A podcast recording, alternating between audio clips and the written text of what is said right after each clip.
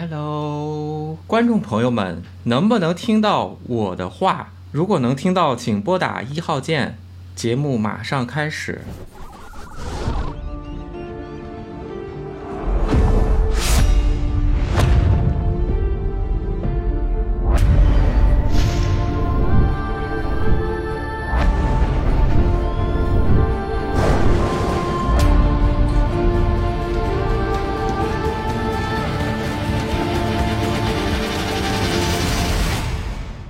众朋友们，大家好，今天是周五八点档游戏好时光。大家好，我是跑得快雷电。我们一会儿要连线远在上海的游戏时光 VG Time。今天的节目是育碧刺客信条系列十五周年，他们搞了一个系列的活动，然后我们呢也是很荣幸可以能够作为这个系列活动的一环。那今天呢，我们的主题就是刺客信条系列漫谈。下面我们就有请另外一个演播间的朋友进入现场，走。Hello，你们好。Hello，Hello，Hello，Hello，大家好，哇，声音好清晰啊，而且好像没有什么延迟哎。这边是游戏时光 VG Time，我曾经的战场的，我曾经的战友们，一个非常熟悉的 EK 和一个从未在线下见过面的九十九，给大家打个招呼。大家好，大家大家好。好。那个哎，九十九第一次露面吧？之前之前有一次线下活动的时候，应该是算是有露过的，但是虽然说当时戴着口罩吧，那也是第一次。E K 就不用多介绍了，是这个《刺客信条》系列真实的玩者。我本来想说专家，但是感觉怕捧得太高，一会儿万一说错就不好接。E 不 K，敢当你你怎么不敢当？你你你觉得你对于《刺客信条》来说，你是一个什么样的存在？其实就是玩了很多部游戏吧，只敢说自己玩了很多部游戏。那玩的太多了。九十九，我也没有想到他竟然是一个隐藏在编辑部内，几乎甚至啊，稍微能和 E A、E K、E A 和 E K 攀谈的一位一刺客信条爱好者。你给大家讲讲你对刺客信条的这个喜爱。呃，我就只是普普通通的玩过很多作品，然后看过一些小说漫画而已。哦，哎，你这个有点谦虚啊。你说说你玩过多少部《刺客信条》？这个完成度都是怎样的？就是登录主机的那些，除了编年史和那个《刺客信条三》那个解放，哦其他的是百分之百，百分之百的意思是全同步是吧？对，全同步。哇，太厉害了！哎，E K，你俩 P K 一下，我就喜欢看 P K，你们两个谁更厉害？我是除了一代跟几个外传，其他的都玩了。啊、这个外传指的是当时除了就是像现在大家看到的一些小分割的作品，比如说像是解放跟编年史这种，一看就有点差点意思的，还有像当年二代的时候在 NDS 上面也有这过一个延伸的外传嘛，这种这个当时就大家就更不关注了，啊，所以这种也是没有玩过。但是反正你玩的也很多。说实话，我作为一个大家都知道我对阿玉的感情是非常深厚的，我特别喜欢阿玉。作为一个《刺客信条》从一代开始游玩的朋友，波斯王子真实爱好者，《刺客信条二》出的时候，我还在 UCG 杂志做过《刺客信条二》的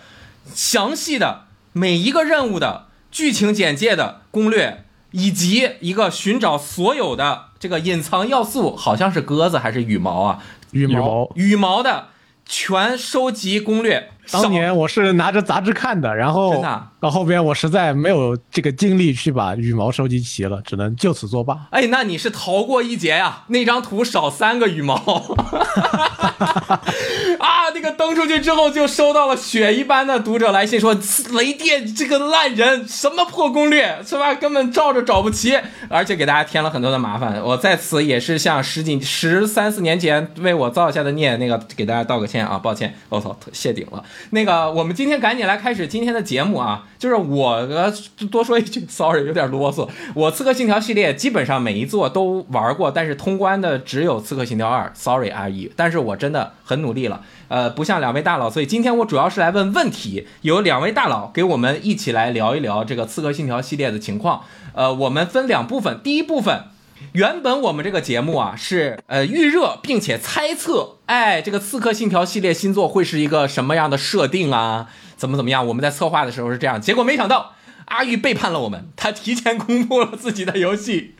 呃，所以呢。嘿，这是这期节目的第二个开头，就像一个人穿了有两套领子的一个套装一样。哎，这期节目其实是在九月初《刺客信条》十五周年发布会之前的一次直播的录音，当时是为整个发布会做了一个预热吧。整个直播的时长有将近两个小时，但是呢，前面三分之一基本上是以预测。发布会将要发布的新内容为主的，我们就天南海北的猜了一盘。但因为发布会是在这个直播结束后的第二天就开了，我们这个重新上传一个录像，前面的很长的一段也是没有那么大意义的，因为都是在预测嘛。当你知道了消息的时候，再去看这个消息的预测，就会觉得毫无意义。所以这期节目就把前面预测的部分全都剪掉了。但是因为我们已经知道了一些泄露的信息，所以包括新作的主角是巴辛姆。这个事情也是知道了，那么就就着这个给大家稍微讲了讲，会涉及到《刺客信条：英灵殿》的一些重要剧情，但是它也有助于我们去了解新作的背景，因为根据各方面的消息吧，新作《刺客信条：幻景》它原本的立项是以《刺客信条：英灵殿》的大型资料片为立项之初的，后面改成了一个单独的作品。所以接下来会讲一下幻景的主角巴辛姆是谁。那么就重新回到半个月前的那天晚上吧。还是跟朋友们再强调一下，剧透预警。哎，剧透预警，这个很严重的五分钟之后回来，好吧？嗯嗯。呃，就在英灵殿里面，我们可以知道巴西姆他其实是洛基的转世，就是相当于这个系列里圣者这么一个概念。然后他这个实现的方式是，嗯，把。呃，医医术人的那个意识直接灌到这个人类的身体里之后，你如果在生活中遇到了和当时那个呃医术人经历相似的事情，然后你的他的意识就会觉醒，然后夺舍你的身体，是这么一个做法。对，所以说我们在英灵殿里看到说，呃，艾沃尔他是小时候被狼咬了，他就是。呃，这个经历和奥丁和被芬利尔咬了是重合的，所以他觉醒了。然后他的哥哥呢是希格德，是手被切掉了，和提尔的经历呃是重合的，然后他也觉醒了。那这样推的话，它这个原理其实就相当于是阿尼玛斯是一个道理的。呃，你去重复了他的经历，然后经历了一个比我们在游戏里使用机器更严重的一个出血效应，然后强行的觉醒他这个人格。我们已经知道说，呃，巴西姆他觉醒了。洛基的意识，并且洛基的意识把他这个原本的意识都已经给顶掉了，那说明他这个真的经历了非常强烈的事情。那经历是什么呢？我们现在知道的事情是，他在前作里和艾沃尔聊天，说到他的父亲因为是一个比较老实的人，就被人给陷害了，功劳也被抢走了，自己也是死得非常的惨。之后的话，就嗯，他家人这边出了一些事情，他还提到说他的妻子和孩子也都呃下场非常的凄惨。那这些事情和洛基是在一定程度上重合的。我们现在是能得出的。是呃，我们现在已经知道的是，他有这些重合，他觉醒了。那我们拿着他已经觉醒来反推，说不定就是能推出更多，就从洛基那边来知道更多。呃，巴西姆可能会在这座游戏里经历的事情，比如说洛基他会觉得自己被奥丁给背叛了，那会不会说在这次的游戏里，巴西姆他也被谁背叛了呢？然后那这样的话，呃，就因为他这次的系统和这个风格都会有点往一代回归的样子来做嘛，那可能他在剧情上也想做一个类似的致敬。呢，就像初代的呃阿阿泰尔和阿尔穆林那样的，到时候巴西姆他可能会呈现出一个失败者的阿泰尔，就黑化版的阿泰尔那个样子，就像我们在二代里能看到戴斯蒙和丹尼尔两个人是在剧情上其实完全相对的一个位置吧，嗯，这么的一个想法啊。除此之外，就是在英灵殿最新更新的那个 roguelike 的那模式里面，我们是知道巴德尔他使用了一些手段，然后没有死，但是他和说这个是和洛基有关系的，有什么关系其实还没有明说。我觉得就会在这下一座里来说了哦，哎，刚刚你这么一说，我觉得我这个英灵殿白玩了，我玩了有一半了吧，也得都快一百那个战战力点数了，我怎么什么觉醒什么的，什么神什么的我都没碰见呢？我这个感觉我是个普通人。好，那正好说到这个英灵殿了啊，我们正好就可以往回倒一倒，把这个系列呢，今天我们从头给大家梳理一下，帮助我这个。每一座都玩了一点的朋友，重新这个回顾一下，就是看看还有没有机会再回去玩玩老的作品。但是我其实试了什么哀七号合集的那个版本啊，我真的是，嗯你觉得以前好，你真玩儿我我说我啊，我觉得以前好，我回去真玩儿我也玩不下去，可能。会发现当年的回忆美化实在是很厉害。嗯，你当时因为当时你就看的是那样的画面，你觉得很好，但是你现在再重新回去看，可能哎也就那样吧。是。那么这个如果把这个系列整体的回顾起来，正好十五年了，前面基本是一年一作，甚至啊，它这个一年都不止一作。我给大家看看它这个年表啊，稍微有点小，不知道观众朋友们能不能看清。一二三四五六七八九十十一十二十二部正传作品，从零九年开始到一五年，枭雄基本就是一年一座，一四年这还两座，然后那个后面枭雄出完之后也是有点受伤，他们就重启了，加入 RPG 元素，又一七一八连续出了两座。他这个一年一部的节奏对这个系列是一个什么样的影响？我觉得是不好的影响。我觉得也可能很很大程度上是不好的吧，嗯因为这样的话很容易就审美疲劳。然后它每代的话，呃，一定是要做出一些进化的，但是出的这么频，就导致说它进化不会特别的大。然后如果说你不是一个就呃很比较熟悉前作，然后接着又玩了下一作，你可能会觉得好像跟前作也没有什么区别。哎，我就是这个感觉，我真觉得，就咱们为了做这个节目，我就回去看过去当时那些预告啊什么，我甚至也回去玩了几个，我就感觉大革命之前的所有都作品都差不太多，就跟怪物猎人，它在这个世界之前。它的引擎变化非常的细微，动作虽然越来越流畅，但是就我感觉它的变化很小，就是、呃如果不是特别熟悉的朋友，一下都甚至分不出来哪一座是哪一座。我说的可能稍微夸张了那么一点点啊。刺客信条它进化还是大，但是你看啊，它基本上大革命之前的所有作品都是有 PS 3和 Xbox 360。那个时代的，说明它的这个画面基底就停在了那个年代。那么我们如果能够以一个比较简单的划分它的这个系列，比如说第一世代、第二世代、第三世代、第四世代，对于我来说的话，如果要我来分，我可以根据不同的形式给出不同的分代方式，哎我可以分出几种。嗯，但是我觉得，如果要我分的话，那还是以一个可能大家都比较容易接受的方式来分。那么对于我来说，从一代到三代，它可能是这个游戏的第一个时代。呃，为什么这样说呢？是因为从一代到三代，它的一个总体的呃游戏方式是比较接近的。嗯然后呢，它又是遵循着同一条现代故事线跟同一个现代主角，也就是说，一代到三代这是五部游戏嘛，它正好是构成了一个完整的故事。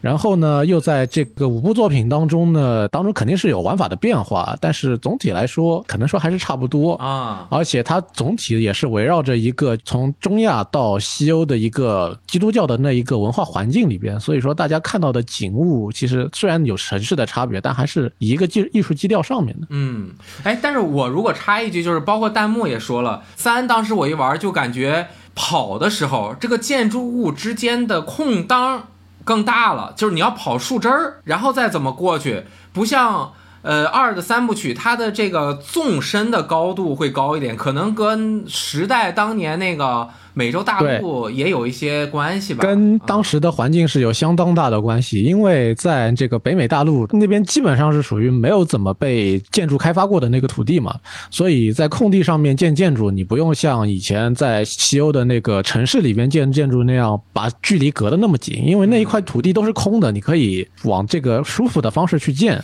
虽然就没有那种啊，你看你现在跑到一个欧洲很有历史的城市里边去看，像是有那么有观赏感，但是你当时的人们可能住起来就觉得这样就舒服一点，呃，这也是一个时代造成的一个差别吧，嗯。这也是一种没有办法的事情，所以开发团队在建筑当中加入了树干，让你去跑。你像黑旗就加入了这个海战，你的海。海有海战吗？当时好像有有海战，有的有的，是三代三代就。加加入海战，哦但是三代的海战是关卡，哦，到了四代就变成了开放世界地图里边有海，你就可以开着这个船到处去转。然然后四代不同的地方就是四代是是这个世界地图里面是无缝城市，哦，以前就是二的时候，什么你从罗马到一个什么地方对，你要走到他那个像峡谷还是山谷的地方，然后他给你读个盘，你才能。然后一个城市就是单独的一个地图，它你你到外界去那就是换地图了。然后从四代开始，这个地图上面的城市就是完整的在这个地图上面，你过去了就是进去了，它是无缝我的，其实我的印象是很深刻的。为什么？其实四之前的所有作品都是针对 PS 三和三六零开发的，四的时候正好赶上一个世代交替，它是 PS 四的首发游戏，好像是。对，有画面强化。当时那个我是 E 三还去了美国现场，当时是现场演示黑棋，我记象印象太深刻了。那个演示的这个时候啊，他跑到一个很深的丛林里面，好像是匍匐蹲着在那儿走的，嘎噔儿。死机了，然后卡在那儿了。现场直播的时候，然后大家狂笑说：“哈，这个是实际演示，阿玉诚不欺我呀！” 你们记得？我记得当时特地演示的是主角蹲伏在那个甘蔗丛里边，嗯他会告诉你甘蔗丛它那感觉跟 PS 三的那一版是完全不一样的，它有很明显的升级嘛。不过现在来看的话，也就那回事儿。哦，而且尤其是黑旗，其实它也是一个跨时代的作品。然后那育碧接育碧去了啊，对，一亏一 K 一 K 接着来分分世代，接着分世代。这个四跟叛变其实算是一个世代，也可以说他们是半个世代。哦，很因为为什么说他们两个是一个世代呢？是因为叛变相当于是一个套皮的黑棋，哦，他们的这个系统几乎完全没有区别，而且叛变因为它跟这个大革命是同一年发售的嘛，嗯。它其实相当于是半个游戏，它的哦剧情不算长，它的价格也不是全价游戏，我记得当时好像是卖四十美元还是三十美元，啊，所以说它相当于是半个游戏，它跟黑棋跟这个三代是属于是两部半游戏组成了一个北美刺客故事。嗯，那所以说到后边大革命的话，因为它的系统跟之前的黑旗叛变已经完全不一样了，所以他们必须是分成两个时代了。明白。那再之后呢？然后就是大革命跟枭雄，这也是两部非常具有争议性或者说不算太成功的一个作品吧。因为大革命首先是它改了这个游戏的很多的方式，你要说好的一点的话，它就是为这个刺杀这个环节，因为我们都知道《刺客信条》的一大刺激点在刺杀这里嘛，做了很多的改变。通过它给了你一个固定的环境区间，然后你在这个环境区间里边，你可以看到你可以利用什么，然后你可以通过你利用的这些东西来达成一种出人意料的刺杀方式，而不是像过去的《刺客信条》，你就是看好了这个游戏给你提提供了一条路，你就沿着这条路走过去，它就是这个游戏给你提供的标准解答的关卡，你在你在这里完成一次空杀就结束了。啊，不是，然后像是大革命跟枭雄是提供了一种非常戏剧性的这个关卡式的刺杀的方法，哦所以说这是他极力做出的一个重要改变。还有就是一个 RPG 化嘛，就是从大革命开始你要学技能了，啊，其实从很早的时候吧，应该是基本上就是一开始我们就是呃做了一个任务，然后去买伤害更高的刀，然后去买更厚的甲，然后还要买药去什么升级血量，然后开船那几步我们还要升级船本身。但是到了大革命之后，我们突然发现，为什么我坐个椅子我还要点技能啊？嗯，就为什么我什么扔烟雾弹，我双杀我都是要点技能的？对，当时我们讲的是四代的时候啊，那个爱德华他是自学学会了这个袖剑双杀，是然后你到了大革命的时候，你这个时候已经算是一个经过正规训练的刺客了。结果你要双杀，你要怎么办呢？你得点技能，一开始是没有的。哦，这个时候让我觉得非常的别扭。我对大革命的印象也很深刻。第三，这个《刺客信条》也是很重要的一个看点，尤其是大革命对于我来说很重要一点就是。它和黑旗相比，已经不是跨时代游戏了，它是一个专门针对次世代研发的，而且在发售之前，没有人知道它发售之后会是什么样。大家现在回顾历史，知道哇，当年那个技术啊，怎么那个角色 LOD 就是一会儿那个粗模，一会儿高模变来变去，呃，运行的效率也不好。但是那个之前它宣发的时候，我甚至也去参加了那个小黑屋的演示，它就实际演示那个效果，哇，很震撼。为什么？就是已经五五六七年了，就相当于画面已经没有太大的变化。当时大革命的那个角色的那个质感。整个法国建筑的感觉都做的特别特别的好，我当时觉得至少是视觉上面让我对这个作品特别特别的期待。我不知道以前有没有，反正大革命的多人模式我还玩过，很多人可以这个对战啊什么的。大革命开始其实是育碧想要把这个系列更进一步的推进到次世代，但是其实你看啊，《刺客信条》刚刚我其实只说了一点点，它一年一部。三 A 游戏那么大体量，人家其他的三 A 游戏一部游戏要开发五年八年，对吧？少的也得三四年。虽然它是不同的制作组去啊分门开发，但是你看，其实它并没有什么那么大踏步的这种革新。当然，你这样要求它也不合适啊。但是其实真正说，就是大革命开启了《刺客信条》的一个新的时代，这是我的一个看法啊。很明显的开启了一个新的时代，但是一个时代成功了吗？我现在灵机一动，我想到的是嗯《刺客信条：大革命》其实就是 PS 四时代初期的二零七七。哦，有道理。当时这个滑铁卢也很严重，就这个口碑下降的挺多的。因为他们都很明显的一个共同点就是都很想做出一个非常跨时代、非常次时代、非常厉害的游戏，结果，但是以自己当时的实力以及当时的那个机能，其实做不出来。对，而且这两个游戏就是预告片都做得非常非常非常好。大革命当时的那个 Cinema 预告片是非常非常非常惊人的，嗯，大家看的都非常热血沸腾，都很期待游戏真的发售了以后是是什么样子。结果呢？然后等真的把这个盘塞进 PS 四，爬到这个巴黎圣母院，看到下边这个卡成十帧、五帧的那个样子以后，那就心里就拔凉拔凉，真的是拔凉拔凉。这个我看看，大革命是几几年啊？大二零一四年，一四年。一，四年，看看门狗啊什么的，就是对。育碧陷入那个 CG 预告片加上这个演示，激起了很多问题，就是它的实际游戏运行效率有点下降导致的。所以其实你看，是不是枭雄开始它的这个。呃，时机就会更早的，或者说我们这个实用实际演示的给大家来呈现这个游戏的画面，我觉得一个改变吧。可能育碧在 PS 四初期是犯了一个比较明显的对于呃这个新一代世代主机的性能高估的一个问题。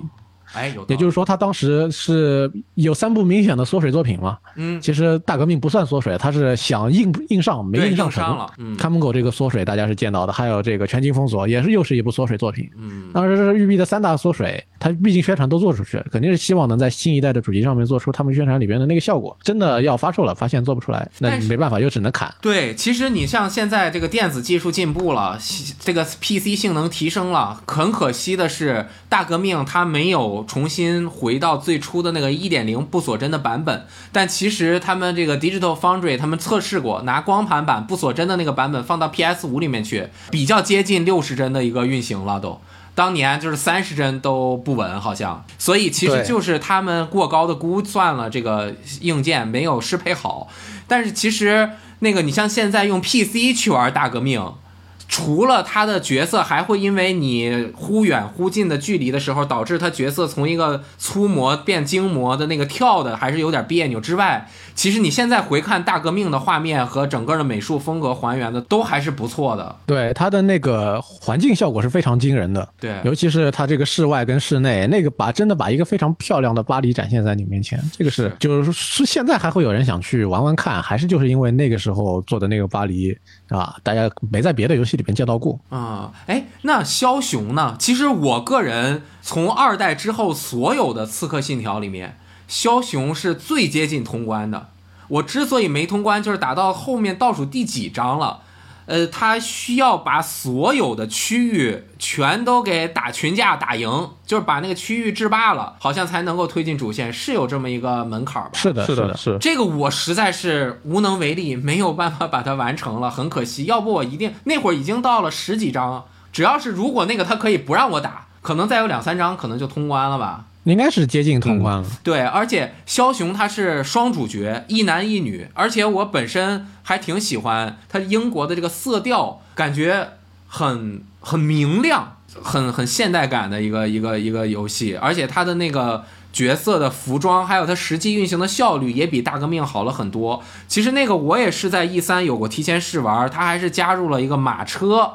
开马车的这样的一个有马车竞速以前大革命的时候有坐骑吗？没有没有？没有的它是在一个城市里边，所以就只能走路。哦，那我枭雄还是玩的挺开心的。我不知道两位怎么评价枭雄，因为感觉从后面就基本上没有人再提枭雄这个游戏了。我个人是非常喜欢枭雄的，枭雄可能是我在整个系列里最喜欢的那一档吧。有大革命的话，我是打了三遍，就三遍的百分之百，然后那个枭雄是打了两遍的百分之百。枭雄他当时就不管是他呃服装的风格，还是他配乐的风格。啊，再加上说他那个时代，其实我都是呃很喜欢的。就又要说到剧情，我作为一个着重会关注这系列剧情的人吧，枭雄他结尾那段剧情，我是还起码看着很爽，而且它和一些呃小说是承接上的，然后再加上后来那个起源，其实是一起把现代剧情又推到了一个新的阶段。嗯，枭雄。他我觉得就很真的是非常的遗憾，是因为大革命的表现不好，然后给他也造成了很大的影响。这是一个连带效应。对，但是枭雄本身其实是一个，嗯，绝绝对不能说它是一个就是普通偏下的游戏。我在我看来，它一定是一个就是偏上水平的游戏。哎，对我现在又想起了好多当时玩枭雄的片段，它的关卡设计和镜头感都是不错的。我记得好像 C 呃有一段过场完了之后。我就进入一个工厂嘛，因为这个本身是工业革命时期，就是那种大工业金属啊什么的，好像视角啪一转，我到一个工厂里面，它那个工厂内部的关卡设计也还是有的。当时是是不是枭雄的关卡设计也还可以？其实大革命也有关卡设计，它是一个有的，一个一个，比如说一个别墅里面有很多安排的这个点儿，你要安排自己的行进怎么一点点潜行进去，如果潜行失败了，可能你的任务还会失败。那后面其实起源啊什么的就很少有这样的设计了。那枭雄的这一部分，从它的镜头语言，你玩的时候的这个感觉，都都还挺不错的。这样感觉下来，就刚才 E K 有说，呃，从大革命和枭雄你会进到一个关卡，然后他给你安排了一些解法嘛？这一点在枭雄里其实是非常明显的。你经常会就比如说你要去接了一个任务，你要去把谁干掉，这时候你会爬到对面的一个什么高楼上啊？你开心的鹰眼一看，扫描出这个场景里，你可以去。强攻啊！你可以去暗杀，你也可以找一些就非常有创意、非常有戏剧性的一种暗杀的手段吧，就有点弱化版的杀手四十七那个味道。啊对，因为就从自杀这一个点来说的话，大革命跟枭雄是所有的刺客信条里边做的最好的两部。哦。也是到了巅峰了，然后就对枭雄了。枭雄在某种意义上说可以是老刺客信条集大成的作品。然后到了后边新三部的时候就不强调暗杀这个东西了。哎呦，你这么一说，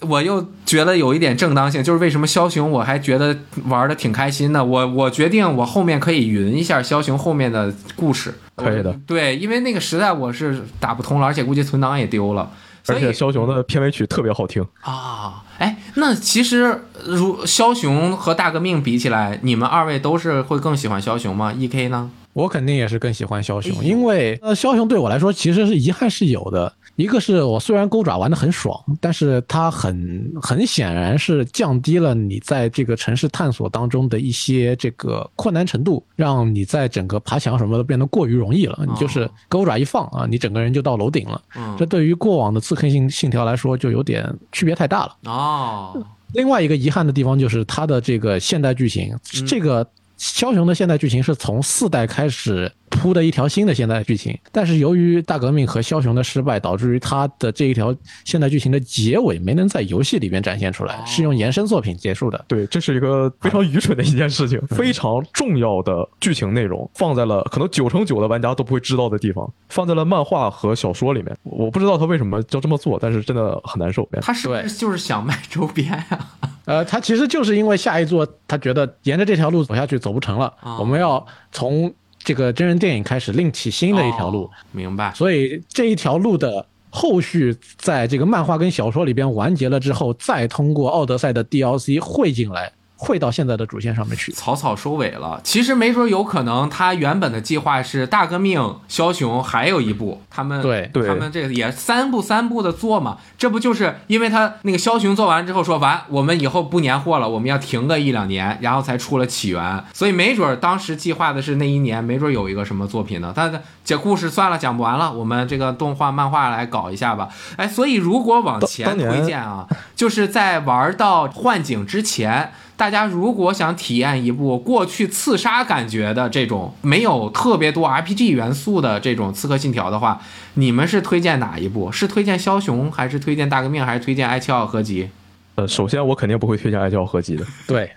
因为这个太老了。这个我觉得很难，很就如果你是没有从那个时代过来的话，你还想再去玩那个，我觉得真的很很难玩得进去。啊，啊，对了，刚才还有一点没说，就是枭雄还有一个遗憾，就是他这个双主角明显是学之前大热的一款游戏叫《那个游戏五》，啊，但是他这个双主角其实做的非常不出彩，嗯，因为他直到了最后，直到那个要结尾的时候的一个任务，才会有让你在任务当中切换两个主角，哦，让他们有一种合作的感觉。其他大部分时候都是你选一个主角去做这个任务，他做也行，他做也行，两个人都可以，这样就觉得有点没劲了。哎，其实你你他还是挺执着于双主角的呀。他紧接的起源是没有，但是奥德赛和英灵殿都相当于是双主角，而且后面的双主角甚至到了英灵殿那双主角弄得我都已经有点搞不明白，就是你一男一女 真的是太奇怪了。他他做双主角主要就还是因为政治正确，他是可以让你可以以选，对，明白了，他就只是为了给你选才给你选的。而且这个又再就讲一下英灵殿的一些剧透吧。其实英灵殿这个 Eivor 这个名字其实已经告诉你，你这个主角是个女的，但是为什么又是可以男的呢？因为他带了奥丁的基因，哦，不玩完我所以他可以一男一女。明白了，我还真挺想把英灵殿打完的。我最近又玩，我感觉它画面好好。哎，好，哎，接着推荐，那你们是推荐哪一部？就是感受刺客刺杀的感觉的。如果就是抛开各种各样的可能会让玩家感觉到古老的那种因素的话，那还是枭雄吧。哦，因为它画面还算比较不错，因为它是 PS 四中期时候的游戏，嗯那个时候应该已经算中期了吧。对，然后它这个离现在也比较近，而且那个时候那个版本也有简体中文了，看起来也不吃力。啊、呃，各方面还算是可以接受的一个范围之内。它的战斗系统不会像过去的这个《刺客信条》一样防反防到底，也不会像这个大革命一样，你就感觉你自己的主角肌无力，根本就被敌人围住了之后，好好像就得非常这个笨拙的去一件一件打这种感觉。大革命的问题在于，他为了强推他的潜行和暗杀，把近战做得特别弱，哦，然后削弱的有点过头了。所以说你在以前的作品，你可能会，你 你像从兄弟会加入了连杀之后，就刺客无双嘛，你弹到一个人就可以把后面的人全都就是挨个弹死。那但是在大革命的时候，挡住他这一下攻击，明明你可以一刀把他戳死，但是亚诺一定要给他一拳。然后再一刀捅进去，这个人死了，然后下一个人来了，你再挡，再给他一拳，再一刀捅进去，你就感觉这个被几个人围住的战斗非常非常的无聊又无趣，是没有爽快感可所以。在后期我就会拿一个长枪，别人过来之后，我就摁住蓄力键，然后扫他腿，把他搂倒，然后直接一枪戳死。这样哦，那大革命啊，他在这个游戏历史上其实是浓墨重彩的一笔。虽然不说他最后翻身，说当年我这怎么怎么样，现在我这怎么样了，他还有一个很重要的是，因为他聚焦法国。本身育碧也是一个从法国的根植的公司，包括最重要的是大革命里面的这个巴黎圣母院，在当年巴黎圣母院失火之后，又成为了一个世界文化遗产，它能够以数字的形式完整的呈现出来。当时好像还是所有人能够免费领取，我好像也领取了大革命。你还可以免费领到巴黎圣母院的 VR 游戏，VR VR 旅游游戏。嗯，那个我我还真去过巴黎，E K 好像也去过。我去了两次，二零一九年正好是一月去了一次，八月去了一次哎。在我去的两次之间，正好发生了失火，那个顶就没有了。哦。哎，那你去圣母圣母院里面了吗？第一次的时候，我是圣母院里边走了，然后这个顶我也花了十欧元上去了。哎呦，然后第二次的时候，我就从旁边路过，我看了看，我感慨了一下，哦就隔了这么几个月，这个顶已经没了。就是到了巴黎，你真的能够感受到一种经历了很长时间历史，但是还保留下来的那种建筑的感觉。尤其是玩了游戏之后，我肯定是先玩这个游戏再去的，再去了之后就有一种很梦幻的感觉。包括玩那个游戏五，对吧？洛杉矶，呃，对对对，那个你再去了洛杉矶，那这个到了那个 Santa Monica 海滩，你就感觉这个地儿我来过。这个地儿我对对梦见过，但是你实际踏上去之后，你再回来玩的时候，就又感觉又变了一番。因为世界上已经没有再存在一个那么呃几年前的这个圣母院了，所以再去玩玩大革命、好像也不错。哎，那剧情的话，如果说你们觉得之前的这些哪一部的剧情比较好？对于我来说的话，是三跟启示录吧。不是二埃奇奥合集啊？埃吉奥他呃，我会觉得说更像是用三部作品来讲了一个完整的故事。哦，只是完整其，实并没有很好吗？啊呃，主要是大家很喜欢他，是因为呃，当时他他很火嘛。首先他很火，然后其次他有三部作品陪伴大家时间很长，对真的是但是真的跟他一起走了三年。对三百，他是是就在二代之前先有个真人的这个外传电影，嗯，然后三部作品，最后又有一部动画讲他结局的这个动画短片，那就是五个作品。然后中间还出了那些呃掌机上的游戏，对，还有小说啊什么的，就把他的这个人生的经历讲得非常的完整。啊而且我觉得艾奇奥很符合我要讲的关于《刺客信条》的一个特质，哎那就是酷。哦，爱奇奥是能够很好的反映出这个《刺客信条》系列里边非常吸引玩家的一个酷元素的一个象征性的人物。是他扮演的那个刺客酷，还是他这个现代的这个酷啊？是他这个他的这个形象，他的行为哦让玩家看起来觉得他很酷。哦，因为你看，就是很多的动作跟这个行为都是从从他这里开始的。嗯，比如说一开始大家在第一部的时候是看到你有袖剑，到他这里你有两把袖剑，一次跳下来可以杀两个。嗯这个动作大家第一次看到的时候觉得很酷。嗯啊，他的袖剑里边集合了一把枪，你可以抬起手用枪把人杀了，这个也很酷。嗯就对于你第一次见到这这些事情的人来说，它很酷。跟之前的阿特尔对比，爱奇艺是风流成性啊啊，哦上来第一个就是去人家闺房 玩啊，克里斯蒂娜对？吧？他的这个行为也很酷，嗯而且他跟达芬奇勾肩搭背，两个人互相这个不说打情骂俏吧，也说是互相这个打打嘴仗，调侃一番，也是让人觉得啊，我见到了历史名人，我还能跟他这样互动。也是一件很酷的事情，而他的动作也有很多特意的，就像刺杀动作、跟防反、跟连杀动作，也有特意的展现出刺客他这个人物身手不凡、身手矫健啊，杀人的时候还能保持着一种优雅的风度的这种感觉。嗯但是到了现在这几部《刺客信条》，为什么大家会觉得不刺客呢？是因为原来艾吉奥身上带的那些酷元素突然看不见了。哦，啊，比如说你说现在，就比如说袖剑这个问题，到了起源里边的时候，大家看到了这个为什么呃刺客的无名指是没有的？他用这种方式来展现之后，你觉得以前哦，好像是我为了一个什么，我为了一个崇高的目标，呃或者说我为了让这个袖剑能够好好的使用，嗯我特地把这个无名指给切了。但是现在啊，原来其实可以不用切的，是巴耶克没不小心搞错了不当心把自己的手指给弄下来了啊啊！你觉得啊有点遗憾。又到了这个奥德赛的 DLC 那个第一把袖剑之传承的时候吧，那个时候你又告诉你这个袖剑其实是可以戴在手臂外侧的，啊，那其实根本连你这个手指都不用碰到，那这个时候就觉得 哦这个其实之前在干真不用这样了，你就觉得更加不酷了。这一路下来，你就觉得啊，原来他他给你很多那种想象，但是到了现在，这个想象就不存在了。哦，其实就有的东西你解释清楚了呀，你反而还不如有点遗憾，是吧？搞点留给大家点想象的空间嘛。挺好。对这个说的而且而且你像现在，尤其是因为这个大革命在近战上面非常软绵无力之后呢，后边的作品还是非常注重这个终结技动作的展现的。但是比如说你像到了起源跟奥德赛里边，你会发现你放一次怒意狂击，对着敌一个血很厚的敌人，连砍了十几刀，他就掉了半血。那大家就觉得啊，好没意思啊，远不如之前有反击跟连击击杀的时候那种来一群人我一刀就全都解决掉的那种爽快感跟嗯酷感也都没有了。嗯，哎，那刚刚咱们其实说了很多啊。首先，最早的时候梳理的，它这个算是四个世代吧，一到三，然后四和这个叛变算是中间一点五，然后大革命和枭雄是第二个大的时代，第三个时代是起源、奥德赛和英灵殿这样三个时代，我们更多的是讲了当时的某一些历史时期啊、城市的还原啊，还有游戏本身的一些问题。刚刚 E K 也说了，它的酷是我们很喜欢《刺客信条》的一种感觉。我有一个感觉，就和酷很像，就是我玩《刺客信条》的时候，我感觉我就是这个游戏中的神，神仙。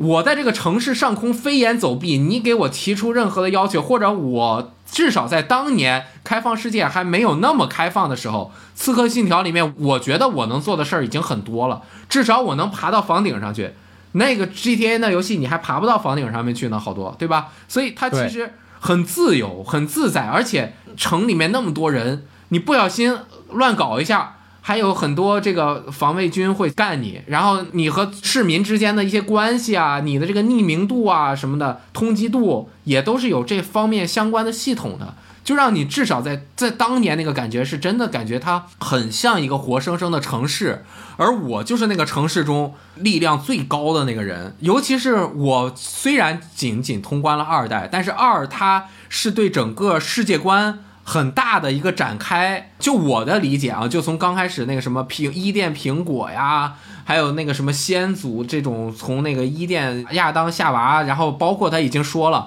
后面的历史时期都是由这个苹果和什么刺客与 Templar 他们之间的这个较量啊产生的这个世界的影响，所以它科幻历史的这种巧妙的结合，加上他每次回到一个历史时期去对那个时期的。城市的一个精准的，在游戏中已经算是又能够维持一些游戏乐趣，还能够精准的还原当时的时代的氛围，很多考究的东西，就是这一点也是我一直以来，即便玩的特别就是很疲惫了，觉得哎呀你怎么还不变一变，变一变就好了，但是我还是孜孜不倦的，每一次出了新作，我都特别开心的回去到那个新做出来那个城市去玩一玩。这样的原因，我说了这个几个它的系列吸引我的点，不知道二位还有没有能够补充的这个系列吸引咱们玩家一直玩下去的点？它这个动作性啊，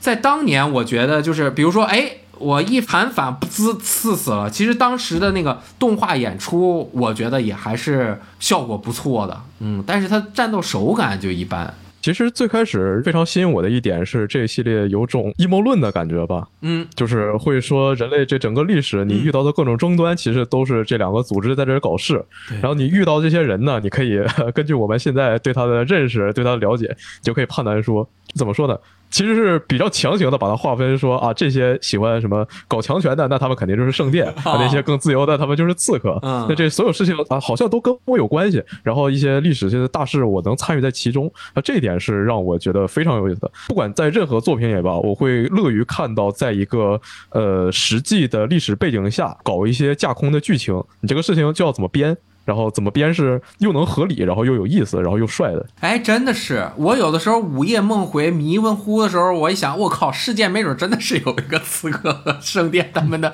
较量，就算不是这个，可能也有类似的情况。对，就像我们看那些是很多的武侠小说什么的，然后它也是一个历史背景下，然后你认识那些就是在各种历史大事，呃，你你会认识各种各样的人，但主角呢，他其实是一个虚构的角色，巧妙的结合，而且你还参与到每一个历史时期。甚至见证那些历史时刻。如果这个游戏真的就是做一个历史游戏，那它可能游戏性或者玩法方面就没有那么好玩，反而是它用这种科幻阴谋论这种结合起来，你才有的玩。要不你玩啥？人历史事件就那样发生了，你也没啥好弄的。对，所以这也引出了《刺客信条：奥德赛》开始加入对话选择系统之后的一个问题。哎，什么问题？可以让你选择我这个时候我这个角色要说什么做什么，但是，因为我们是参与到这个历史事件当中去的，但是历史事件其实是不能改变的，它在这个书上有记载，它就是发生了这样一个事情，或者说这个人就是死于某一年的某一个事件当中，那么我们没有办法去改变这个事情，嗯，所以说在这个时候我不管做了什么，它其实导向的结果是一样的，我选什么。不能改变，而且再加之，这是一个非常大的系列，现在已经那么多作品了，必定会导致我这款游戏打完了之后，这一款游戏的剧情会化作正史流到了这个系列剧情里面去，那么我的选择其实是会被正史化的。也就是说，在正史当中，这个主角就是做出了什么选择，或者说我角色可以选性别，但是在正史当中就是男的或者女的。那么我在游戏当中的选择其实就不重要了，不那么重要了。对，这个也是奥德赛当时呃让很多人非常不满的一点，是游戏一上来你就可以选你要当男性还是当女性，然后在宣传里也用的都是男性的一个形象，但是你到 DLC 的时候，官方钦定了你就是一个女性，而且你还有孩子。啊，对，就那你之前你为什么要让我选呢？这也就是为什么到了英灵殿的时候，又把可选对话的数量给降低了，然后又增加了电影化过场的数量的原因啊。因为发现这一套走不通，嗯，那么也许就从这一点开始引出，我们可以到之后的刺客信条里边，也许这个对话选择系统又消失了，我们又回到了那种全部电影是化过场的内容时代，哎，有可能又是一个回归。哎，其实你像英灵殿，它那个过场演出效果比起源和奥德赛挺棒的。对，英灵殿的这个就过。无无那个站桩对话、无选项的那种，啊、电影式过场演出就比奥德赛多了很多了嘛。嗯，就我觉得还有一个很重要的这个关键词，就是没有 RPG 元素，是它系列的一个关键词。就算你起源、英灵殿、奥德赛有了 RPG 元素，所我我不知道所有人啊，至少我认识的人当中，包括咱们也聊天，我我也是有这样的判断，就是没有人会因为它 RPG 元素做得好，我去买你这个游戏。你在定义这个《刺客信条》的时候，你不会把它的 RPG 装备驱动升级这一部分东西算作它吸引你的这个关键词或者个性当中去，只不过它就用这个去填充了游戏的内容。我觉得这样做就是很失败的。它确实是有利的，让你在玩的时候确实有那么点意思，你能驱动，但是它也并不是真正打动你或吸引你持续进来的。呃，gameplay，比如说暗黑啊、命运啊这些装备驱动，我就是要玩这个东西。而刺客信条就是我不想玩这个东西，但是你有，我不不不得不去玩。你们有这个感觉吗？嗯、有的就是你看，像现在很多人他会说啊，现在《刺客信条》太长了啊，我不想玩，我根本就打不通。但是实际上，如果你只推主线的话，你像以前的《刺客信条》可能是十到十二个小时，嗯，短一点的，你像叛变是应该是八到十个小时。然后，但是起源的话，那你如果你你只去推主线，你在十个小时左右你是可以通关的。哦，然后，但实际上，因为它从起源它做成了一个 RPG，你只推主线的话，等级不够，对，一方面是你等级不够，你打得很痛苦；另一方面是你就会被引导着说，就是去探索了一些其他的东西，然后就搞得你这个时间非常的长。呃，然后他这 最近这个神话三部曲的话，就真的是应该可以说是一个比一个长吧。虽然说他在英灵殿其实进行了一些简化，他不会要求你去强行探索，把每个点都开了，然后但实际上他确实他还是长，呃，实际上他在做的事情是把地图更做得更大了，是，而且是没有了奥特赛的那个注水啊，嗯，就住的那个那片海域，他还是做得更大了。是，哎，英灵殿的主线虽然是标出来了，但是它又没有那么的明显，包括它后面出了很多 DLC 的内容都集合在一起了。我玩着玩着，甚至我能够找到哪个是我的主线任务，但是我又不是那么确定。其实就是你要把各个块儿的那个主线都打完，是不是就通关了？所以英灵殿如果只打通关的话，应该也花不了太长时间，是吗？我觉得挺长时间的，而且打的会很焦躁。因为你在起源里面，它是有一条明确的故事线的。嗯巴耶克他从头到尾是有目的的，是有想法的。虽然说很多人会觉得说起源里其实巴耶克在很多剧情里的转变是非常突兀的，对，嗯，但是到奥德赛的话，就很多人会觉得这个剧情好像没什么意思，就跟就是过家家，你去哦你去找你爸，然后你再去找你妈，你再去找你弟，啊，最后一起大家吃个团圆饭，就这么结束了。嗯到那儿了，很多人还不确定说这游戏真的结束了吗？为什么后面就没有了？啊到了英灵殿就真的是，我就告诉你，确实还没有结束。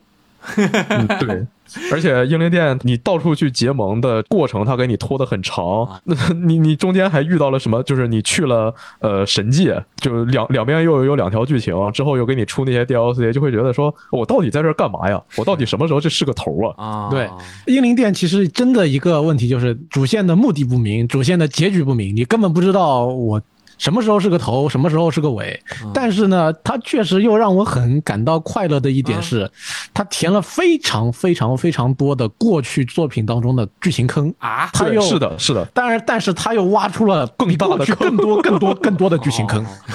但是英灵殿它在探索过程中有一个我非常喜欢的点是，这次的传说任务有很多特别有意思的小支线，这个是非常好的。这个明显就是学那个游戏五的陌生人任务。是的，是的。哦，明白。那其实它的关键词就是又大又长。哎，说到又又大又长，那个之前还看了一下我的奖杯列表。起源刚出的时候，我是打了一个半月，然后白金了。等到奥德赛的时候，这个游戏变得更长了，但是我用一个月白金了。英灵殿的时候，我是用了一个星期，再多一两天就把它白金了。嗯，但是当时玩的时候，我真的，我印象里，奥德赛我是觉得累了，另外两部我是完全没有觉得累的。奥德赛主要是他那个他砍人非常的累，他想把一个敌人杀死，你得一一个破盾，然后一个踢飞上去再补他。，而且精英敌人那有的时候你会觉得他血很厚，他其实对你造成不了什么威胁，嗯但是你就得刮痧刮个半天他才死。啊，就是这个又大又长，内容又丰富。我就说回来了啊，其实对于很多人来说是负担，但对于很多玩家，包括很喜欢《刺客信条》的玩家，我们群里面有好多人天天下班就玩那个，上班很累，回家也不想动脑子，我就回来清几个据点，然后把那地图清一清，五到十分钟搞一个事儿，五到十分钟重复这个内容。可能也是比较放松休闲的一种方式，是不是育碧？我不知道啊，这是我的揣测。育碧就是抓准了这一部分人的这个兴趣，包括他也擅长这么做，因为全球那么多工作室，是吧？你这个，呃，就复制不是复制粘体，就是 你就是一个一个据点，你给它做出来，然后嗯，弄一堆，大家来了，你永远都有玩不玩、玩不完的内容，然后就显得很长。但是有的人就很喜欢你，我我不理解啊，九十九，你没有，你生活中没有没有没有其他的事儿吗？你你刺客信条你就一直玩儿，那个那么多据点，百分之百，你那么多任务，这个百分之百，这个是不是白金？这个很辛苦。我我我我觉觉得得这个有的时候肯定会枯燥的。我先说我个人为什么会把所有的刺客信条百分之百啊，啊这个是我个人经历的一个问题。啊刺客信条它在很大程度上是改变我人生经历的一款游戏，哦所以说呃，对这个系列的话，不管它做成什么样，就其实这神话三部曲我真的非常不满，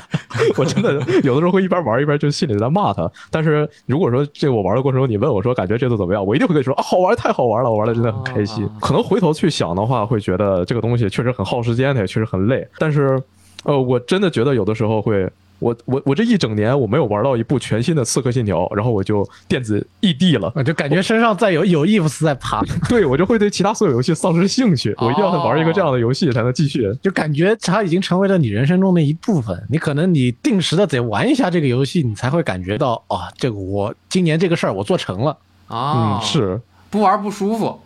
对，然后呢，说到疲惫的事情，就是我在连续打了这个起源和 奥德赛，尤其是那个奥德赛啊，把奥德赛打完之后，我回头去补的那个艾吉奥合集的兄弟会和启示录，就其实因为之前每次想要尝试，都因为他那个古岛的操作一直弃坑了，然后但是玩那个兄弟会真的是给我玩的非常的崩溃。啊，就一个是操作很老，一个是我在舔了一个可能有十斤的罐头之后，虽然说现现在回去面对那罐头它只有五百克，然后但是它毕竟它还是个罐头，然啊后，就真的当时有点把我顶住了。真的就是这么长的内容啊！其实如果你要真要突击把它玩完的话，确实不管是谁，肯定都会带来负担。我觉得还是玩游戏心态的问题嗯对，但是有的时候你这个心态真的很难把握住啊。因为我写《刺客信条》，我是要做评测的。对，那咱们就把我们这个身份抛开，我们的特殊情况就是我必须要在多长时间之内把它打通，因为它这个游戏设计不是为这种游玩状态设计的。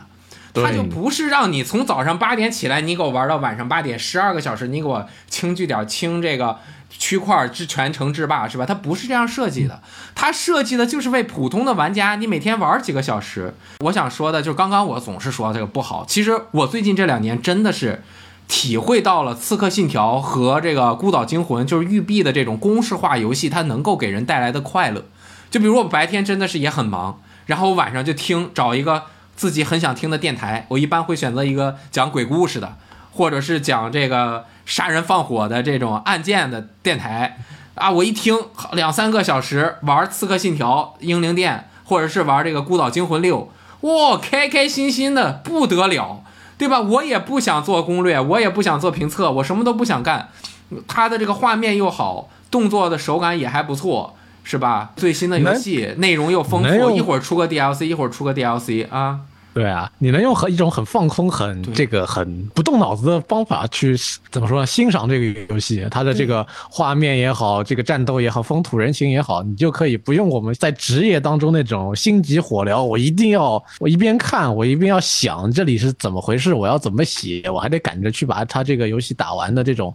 嗯非常病态的心态去玩，那大家的感受是不一样的。是，我想调查调查咱们这个直播间的朋友们，有多少人现在还能够抱以一种轻松愉悦的心态？当然，我肯定不能要求大家说我全程一百个小时或者五十个小时之内都是轻松愉悦的。至少，比如说你一大半的时间玩《刺客信条》的时候是能感觉到愉悦的，即便你做的是相对的重复的事情，但是这个重复的事情它很有乐趣。有多少朋友还是能够感受到这种《刺客信条》新作中的乐趣的？咱们打个一，感受不到的，打个零。然后呢，咱们这个时间也是进行到了最后差不多的环节了。就是刚刚咱们总结出来的这些关键词，其实还有什么旅行啊，能够轻松放松啊，我觉得哎，正好都已经说到了。重新回复一下，就是回到历史中去，科幻的题材，阴谋论很酷，还刺杀潜行的感觉。我说的是在城市里能够做上帝，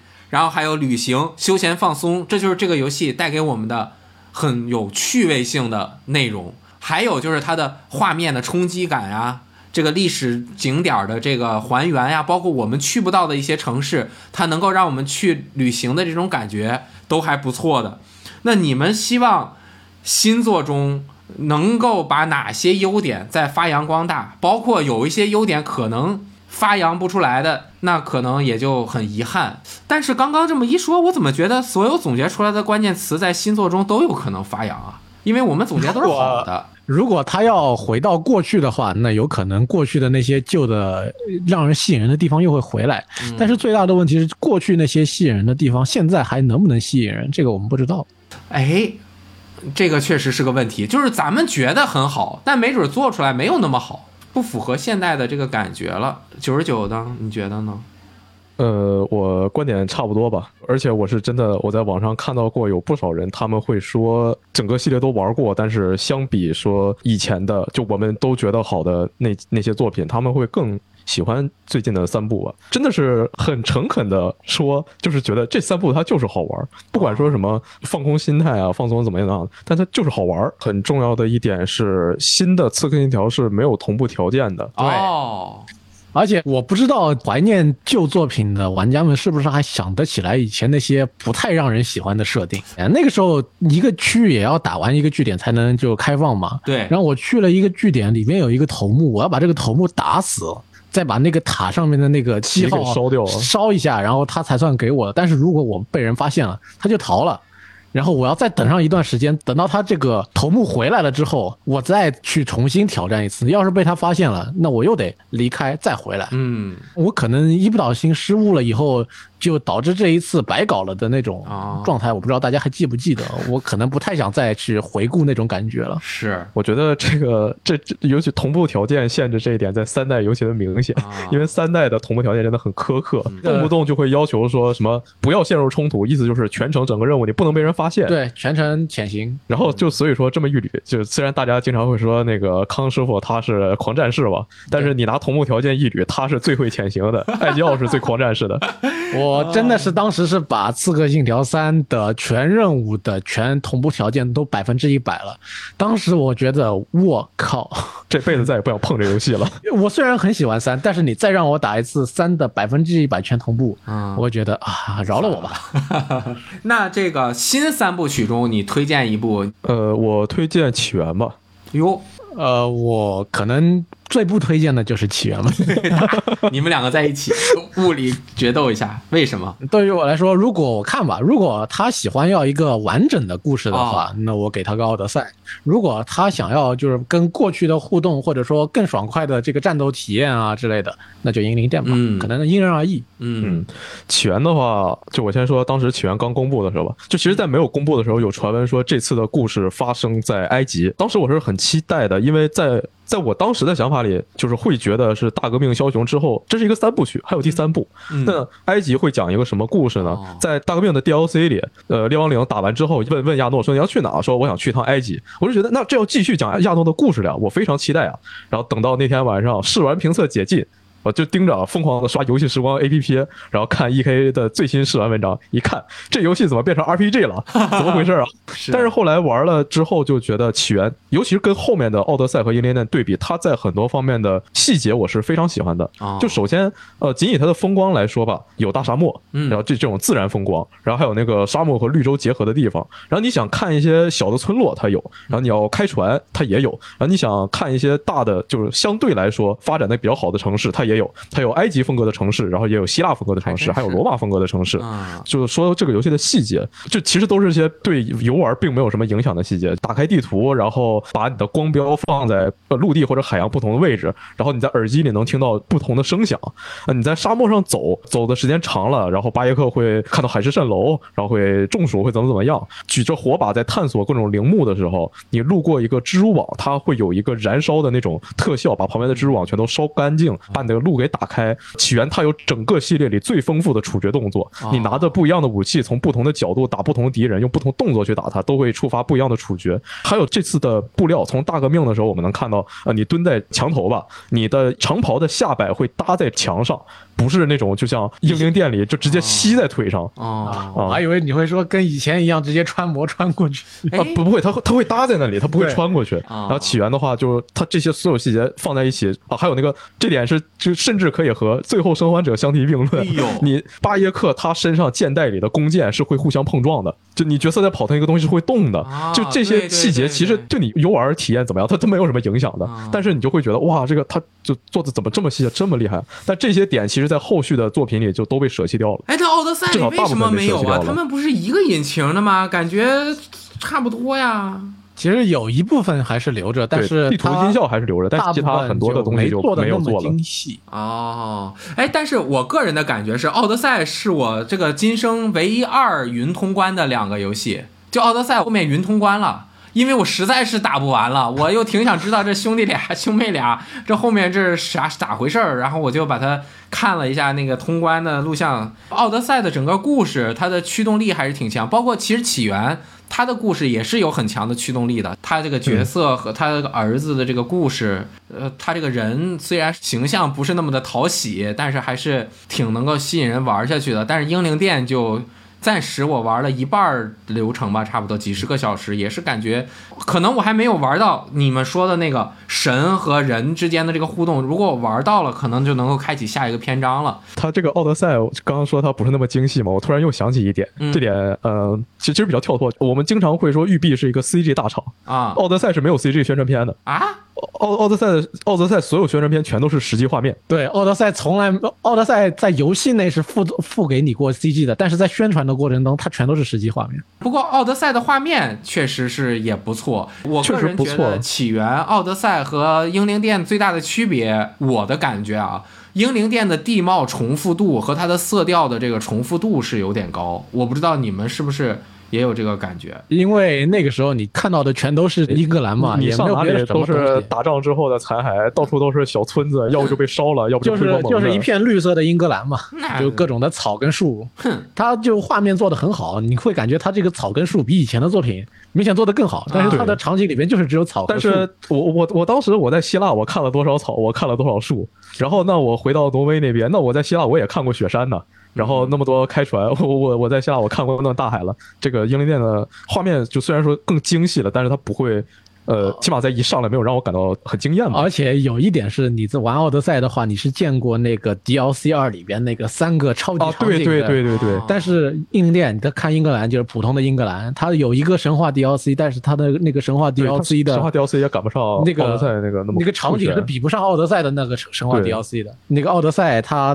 DLC 二它的那个三个场景确实值得一看，但是如果你不是很喜欢玩这个玩法的话，看看看一看就得了。那么我们就来到真正的最后一个问题了。这个《刺客信条》历史上，大家最喜欢的是哪一个？有点难啊，说给你们两个名额吧，就是最喜欢哪两个城市还原的，或者是不管是什么吧，就是你觉得这两个城市它做的最好，我很喜欢，我流连忘返。当然，现在的好像是那个地图更大一点了。你们觉得哪一个城市或者哪一个时代背景是还原的最好的？